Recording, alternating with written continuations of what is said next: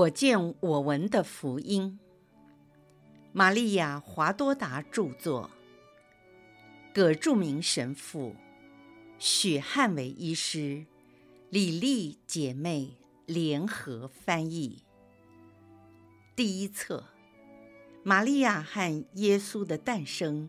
及其隐居生活。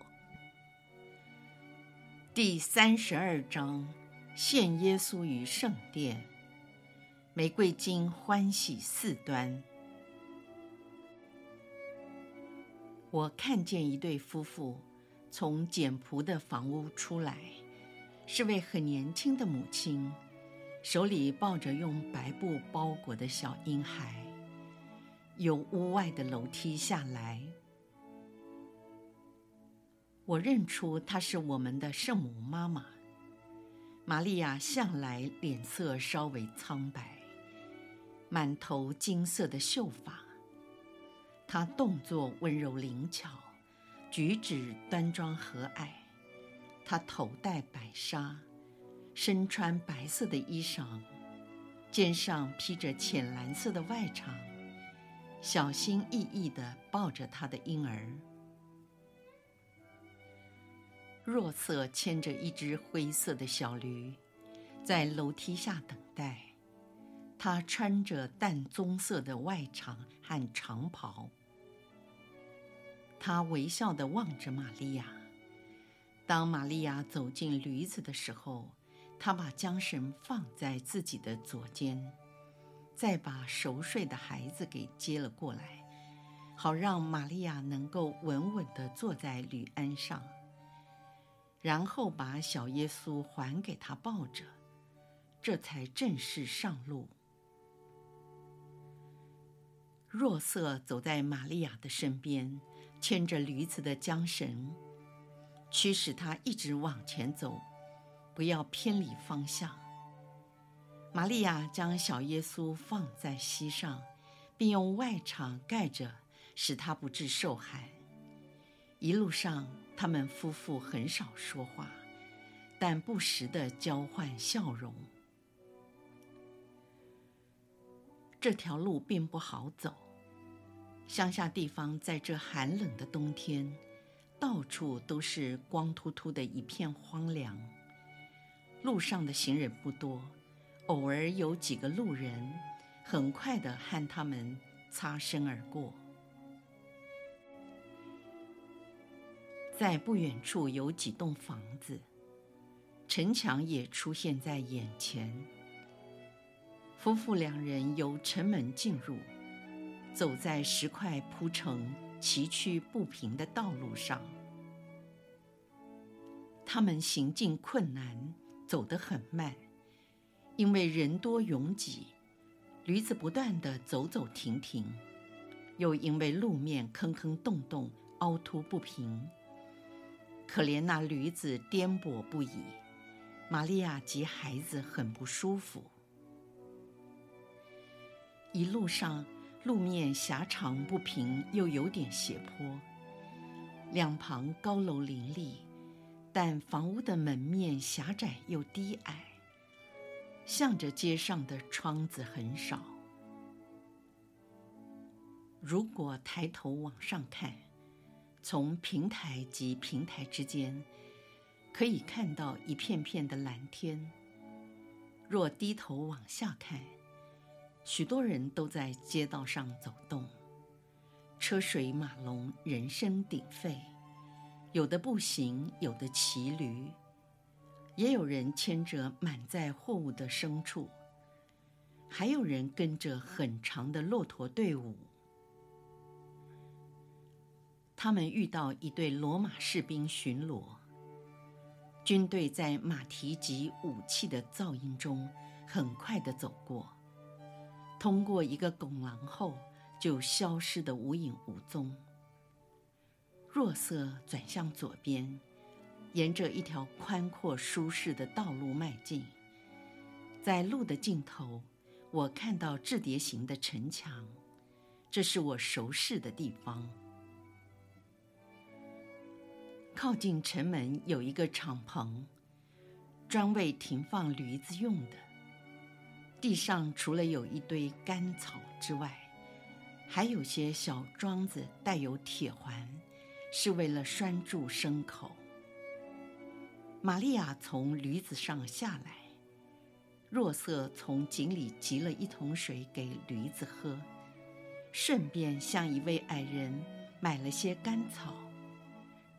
然后他们一起进入了圣殿的外围。他们先转向拱廊，在那里有商人贩卖雏鸽、羔羊及兑换钱币。这里也是日后耶稣用鞭子驱逐了他们的地方。若瑟向他们买了两只白雏鸽，并没有换银钱，显然他是有备而来的。随后，若瑟和玛利亚走向旁门。门前有八级的阶梯，这里所有的门都是一样，因为圣殿的中央高出了四周的平地。那门开向一间宽敞又豪华的大厅，厅内的左右两侧有两个长方形的祭坛，好像盆子一样，中央比边缘要低。有一位司机走近他们，我不知道是若瑟叫了他，或者是他自动前来。玛利亚将两只鸽子交给了司机，也奉献了几枚铜钱。我知道鸽子的命运，就转眼欣赏别的东西。我仔细地观察那沉重的正门、天花板和大厅的装饰。当我瞄了一眼，看见司机在玛利亚身上洒了些水，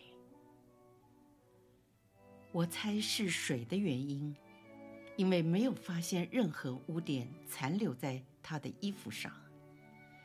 接着，玛利亚和若瑟在司机的陪同下进入了正式的圣殿。我欣赏着周围的一切，这里装饰的典雅美丽。有雕刻成天使的头像，还有树枝和其他的装饰，沿着柱子、墙上和天花板围绕。光线是从狭长的窗口照射进来，其中没有玻璃，但和墙壁形成对角。它的功能大概是防止雨水渗入。玛利亚走到这里，停了下来。在距离她一公尺的正前方有些台阶，台上有一座像是祭坛，在它的后面有另一栋建筑物。我现在才了解，我曾误认是在圣所内，其实是在圣所的外围，因为只有司祭才能进入圣所的内部。我误认的圣所，原来只是三面围绕着圣所，而且是关闭了的通道。我不知道这样的描述是否清楚，因为我实在不是建筑师或工程师。玛利亚奉献孩子时，婴儿以他纯真的眼睛，惊讶地望着主里的司祭。司机站在祭坛前，伸出双手把孩子接了过来，并向至圣所高举。礼仪就这样结束了。司机把孩子还给他的母亲后就离去了。有一群好奇的旁观者，从人群中走出一位矮小的老人。他的背脊弯曲，步履艰难，并扶着拐杖，看起来年纪已过八十。他走进玛利亚，请求让他抱一下婴儿。玛利亚点头答应了。这人就是西莫盎。我过去以为他是属于司祭阶级的人物，其实他只是一位平信徒。这是从他的衣着断定的。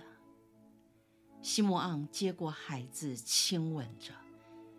小耶稣笑着，很好奇地看着他。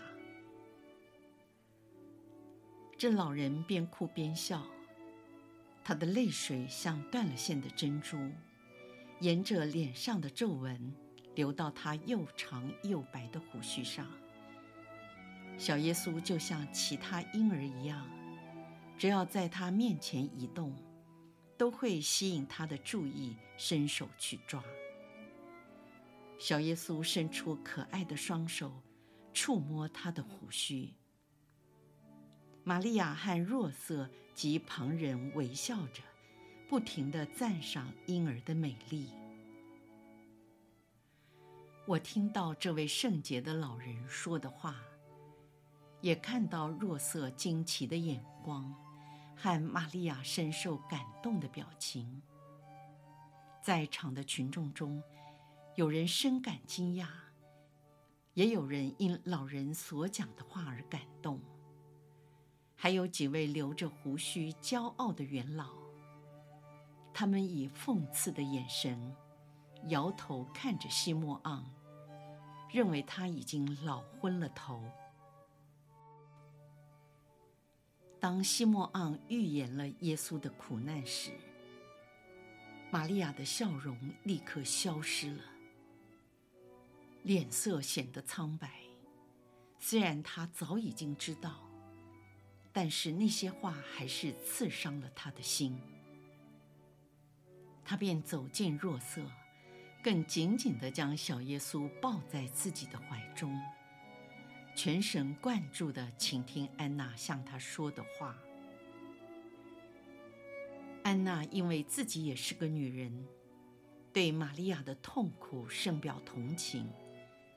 便告知他，永生的天父将赐给他超性的力量，来减轻他的痛苦。安娜说：“女人，把救主赐给自己人民的那一位，他有能力，不会不派遣自己的天使来安慰你的痛苦。以色列民族过去所有的伟大妇女。”从未缺乏过上主的援助。你远远超过有地德和雅尔的伟大。我们的天主将赐给你一颗坚强的心，犹如纯金一样，足以承担那惊涛骇浪的痛苦，使你成为宇宙中最伟大的女人。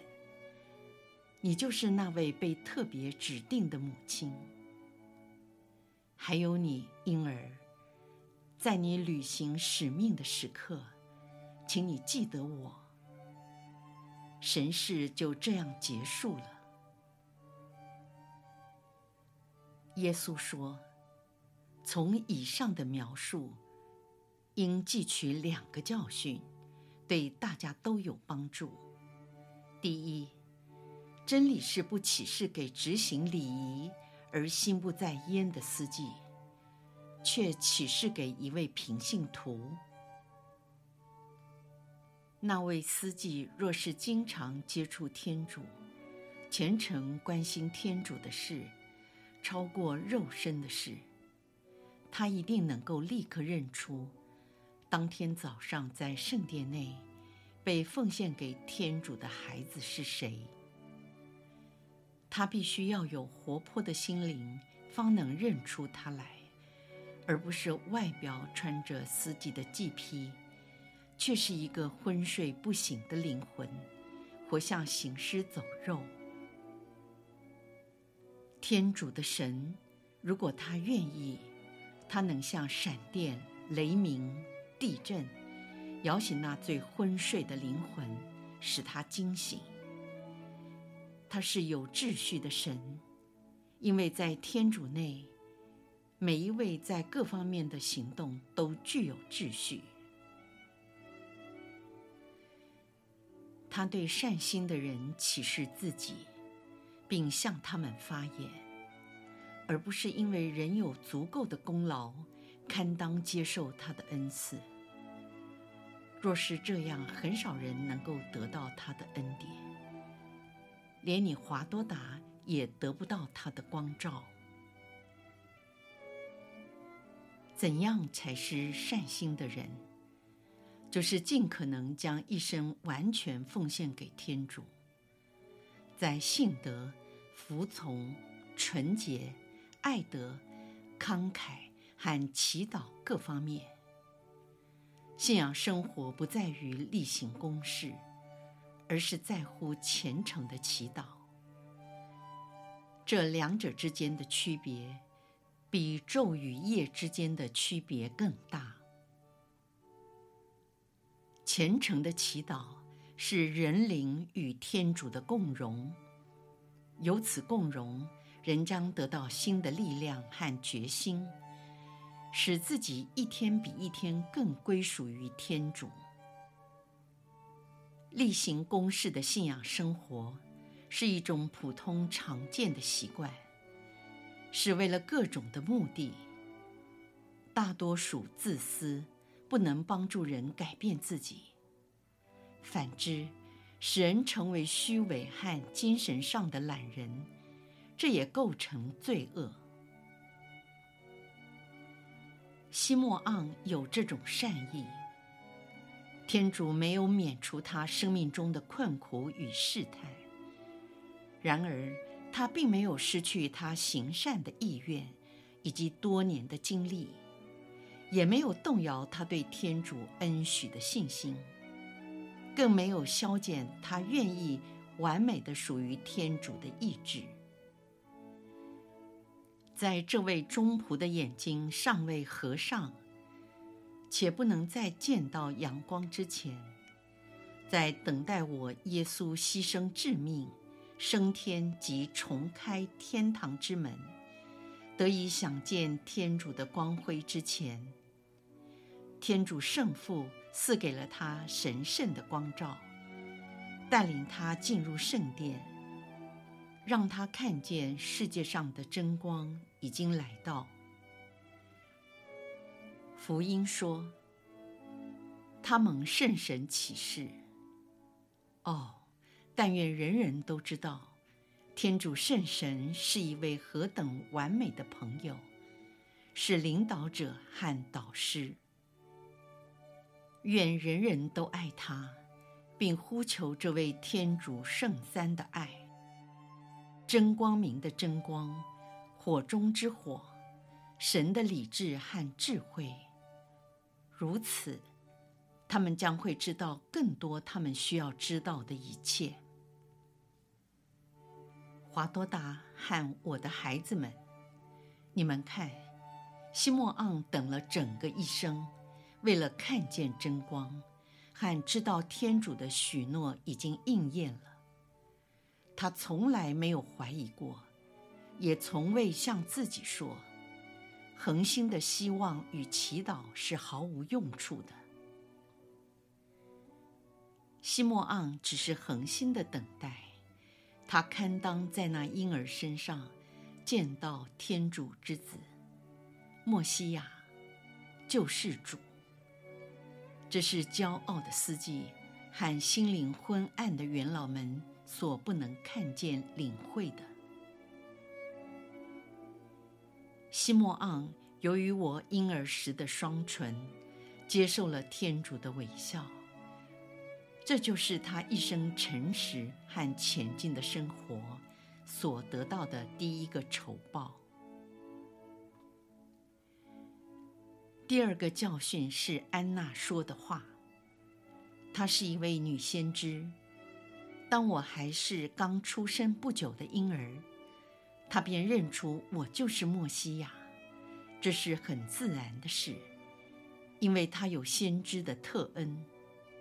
你们静听，他以信德与爱德向我母亲所说的话。